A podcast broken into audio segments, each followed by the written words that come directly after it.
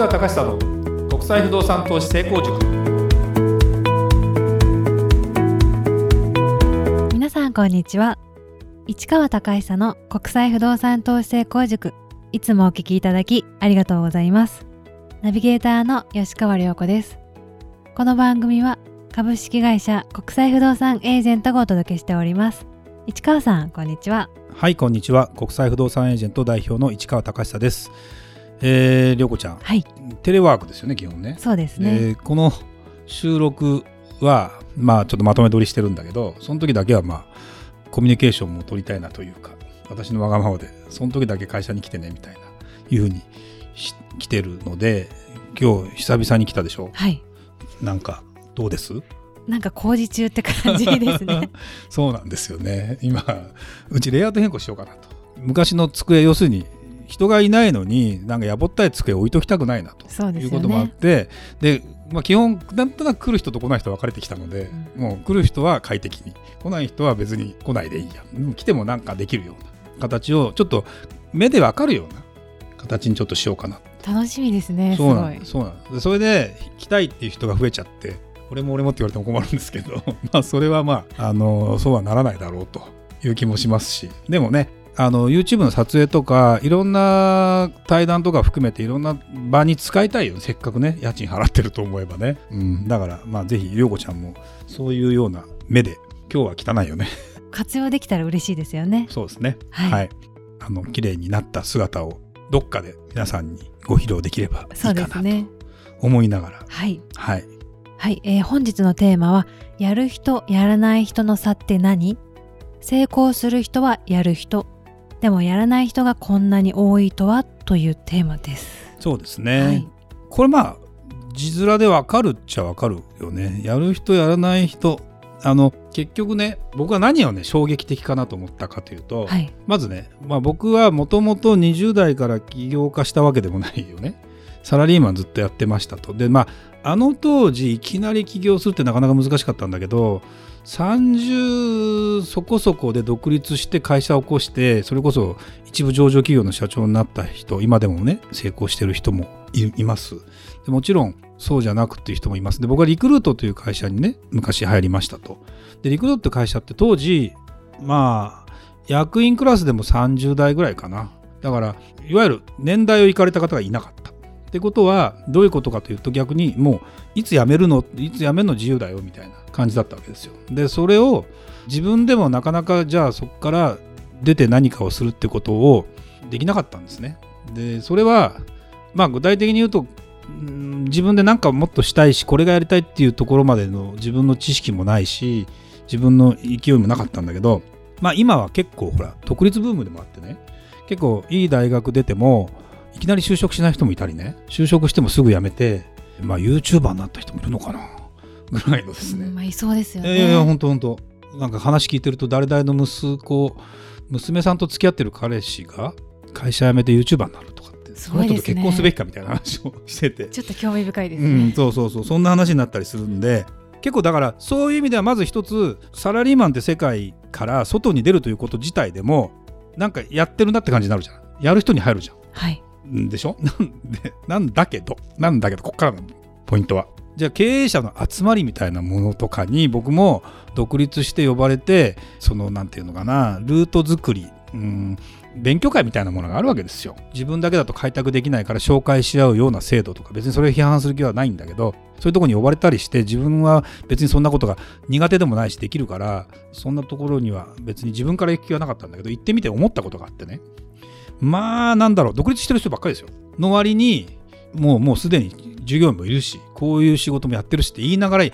僕から言わせればやらない人が多いな。やらない？なんて言ったらいいのかな？あのーただまあ前あのポッドキャストでねアイディアってどうやってや考えるのって言った。でやっぱ問題意識持って考えた時にこういうものとな何かがひらめいてでちょっと寝かしてるうちにあこれだっていう感じになってやっていくっていうのがあるじゃない？で実際実際の事業っていうのはどうやってやってるかっていうと事業計画をばっしり立ててやるということじゃなくて創業してみてお金があんまないと。で借金をちょっとできる少なからずちょっと、まあ、金融高校さんとかからお金を借りてやるわけですよ。僕もそうやってスタートしたわけですね。それは別に準備万端でやったわけじゃなくてちょっと僕の場合もいろいろあの思惑との違いもあってもうやめますわっていう感じで飛び出てすぐもう起業しちゃったみたいな感じなんだけどそこでなんだろうな。あのこれをやるんだあれをやるんだって言った中で言うと結局ねやっぱ積み重ねが全てというか積み重ねていく中で変化していくんだね。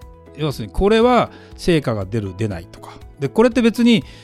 じゃあ独立したから分かる話じゃなくて、えーと、サラリーマンの時もいろんな仕事任されてる中でこれが成功するためにっていう手があるじゃない？で A パターン B パターン C パターンっていうのがあってそれを考えながら今回は A でやります。だけどダメかもしれなかったらすぐ B に移行します。という対案を持ってるわけ。対案ね。対案ってだから変えられるやつね、はい、で A も B もダメだったらどうしようとかっていうのはあんま考えないでやるんだけど、うん、でもやってみて初めて気づくことがあるじゃん。でそこでやめちゃう人も多いんだよね結構ね。でね不思議なんだよね。だってこれやめちゃったらさどうやって食べていくのと思いながらまあサラリーマンに戻る人もいるよ、うん、それはでとかやっぱり独立したいんだしたいんだと言って言ってる人だけど話聞いてる限り絶対独立しない方が向いてるなって人がいるわけですよ。あ向いてる人ね、いや向いてる。あの、うん、そうね。大半はだってどのくらいなの？世の中のさあの本当に独立してる人ってディレクターさんも独立してる人ですけどあのだからまあ いわゆる社長さんと呼ばれる人は世の中いっぱいいるとは言ってもまあ割と大半が雇われてる人だよね。そうですね。うん、さ前のポッドキャストその安寧とかって言葉もあったけどさやっぱり安寧ないわけよある意味。そうですよね、うん、だって日々の暮らしがどうなるかわからないみたいな。うん、でもでねそんなのがバックボーンにありながらもじゃあ地道にコツコツと何かをやり続けるかっていうと意外とやらない人が多いなってことに気がついたわけ。継続が難しいんですかね。うんとね思いついてる自分がかっこいいみたいな。想像実は想像できる人いると思うけどみたいなねあのね結構ね自分に酔ってる人いるね何なんだろうっていうか本当に何だろうなそれで自分一人でやってる分にはいいよ。従業員とかがいてもさそれでも給料実は火の車なのかな？なんだろう？でもお金がどっかから入ってくるんかもしれないね。多分。だからだからそういうことやってていいのかなって。ちょっと僕はそこはもうはっきりドキドキしちゃうからその目の前のお金がなくなる心配も当然あるしそれでいてどっちかっていうと先々これをやっておくことが次につながるなとかこういうふうにすることで多分次がいけるなっていうことをまあこれがだから試行錯誤みたいなものでありまあ仮説と検証ということであり PDCA っていう言葉なんだろうねっていうことなんかを肌目を持ってやってるわけですよ。でそでもう一つは僕なんかまあありがたいことにスタッフのメンバーにも恵まれてとなると逆に一人よがりでやってもしょうがなかったりするじゃん。だけど、まあ、社長としての役割も果たさなきゃいけないしとかってことになるともっと違う課題がいっぱい出てくるんだけどそもそもあの先頭を切ってやらなきゃいけないって書いてあるわけだよ。社長が自ら覚悟してやらなきゃいけないと言って書いてある。あのよくあるあの松下幸之助さんの本とかね、はい、書いてあるんだけど。でそんなの当たり前なんだけどやらないよね。あれはなんでかな、うん、だから今日はね別に答えがあってこのテーマを僕は選んだわけじゃなくて本当にですねやればいいんですよ。やればいい。やればいいの。でやる人とやらない人の差は何かっていうとやり続けることだけですね。だからよく言うじゃん。成功する秘訣は何ですかって成功するまでやり続けることですって、うん、そうですね。よく聞きますよね、うんうん、で、えー、あと例えば鳴り物入りでドラフトとかで入った選手が結局活躍できないそれは何ですかってみんなプロのレベルの高いレベルの中で活躍できるかどうかは努力その先に努力し続ける才努力し続けることができるかどうかだと。で、えー、それも才能の一つですと言って、えー、やっぱり本当に成功してる人っていうのはそこから努力をしている人だしまあなんだろうな。最初バッと言ったけど打ちのめされたけどまたそこで這い上がってくるみたいなやっぱり強さを持ってる人だしって思うけどうーんだから何が違うとこうなるんだろうかわからない。僕はあのそのやる気があればそんなみんなできるじゃんと思うんだけど意外とやらないよね。だから多分ですねお金がどっかから出てくるんじゃないかなと。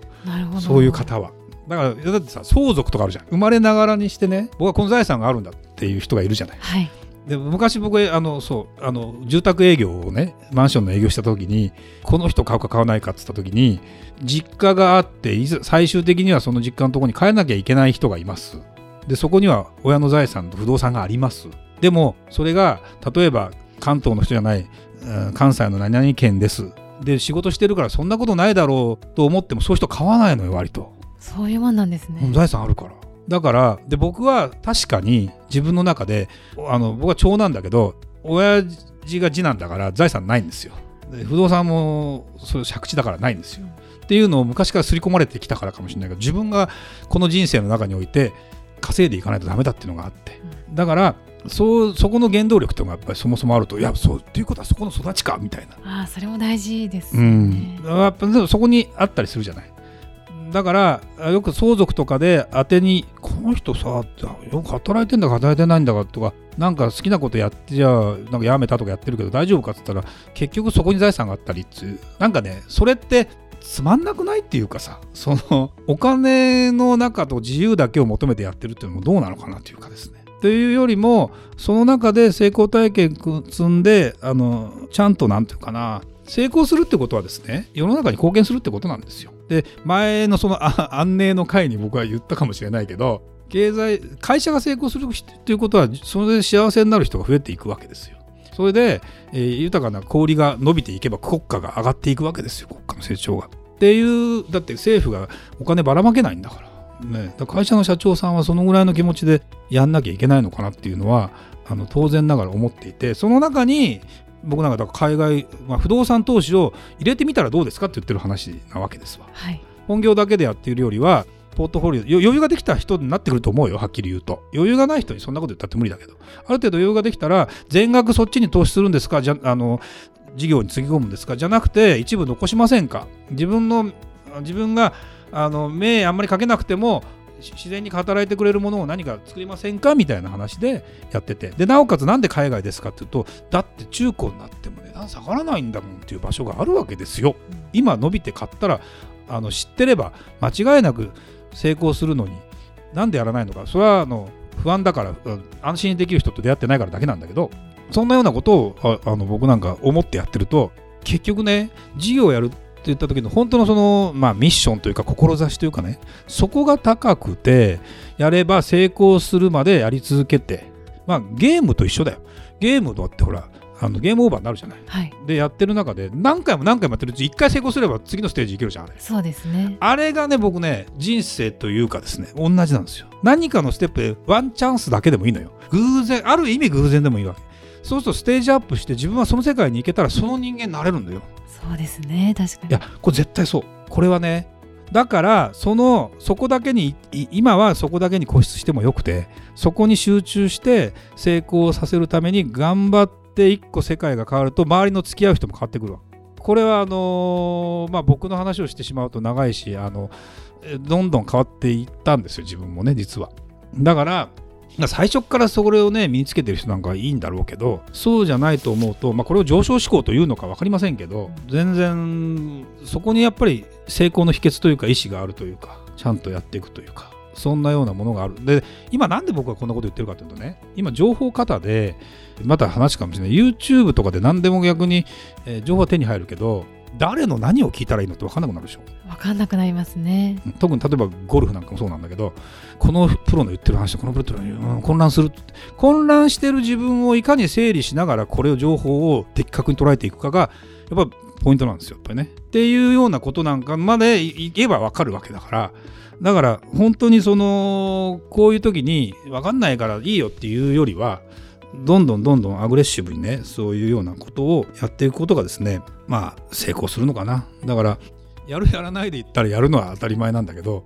あのやり続けて一個の好きで何でもいいから一個の次のステップに乗っちゃえばまあ下がらないですよ実は。下がらないですかね。下がらない下がらない。あのなんでか自信がつく。これは大きい。あのたまたまであってもね謙遜して人にはねいやいやって言っても絶対自信になるから。聞いてみみんな。言わないけど自慢したいんだからみんな絶対。そうなんですね。絶対そうっすよだからねそれは本当にそう僕は思うし涼子ちゃんなんかもそういうつもりでね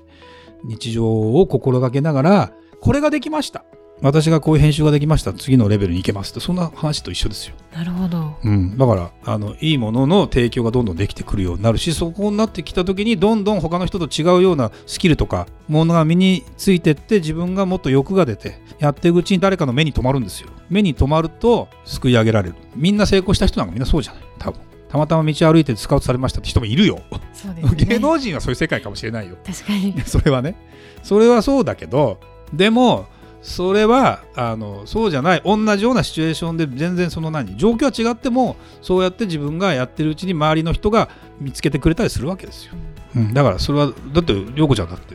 今うちの会社にいてねいいでしょ？そうですね。ね。はい。ね。そうじゃなかったらどうなってたかわからないって言っちゃいけないけど。ね。そんな要素もあるからね。だからぜひ頑張りましょうってとこですかね。ね。はい。はい。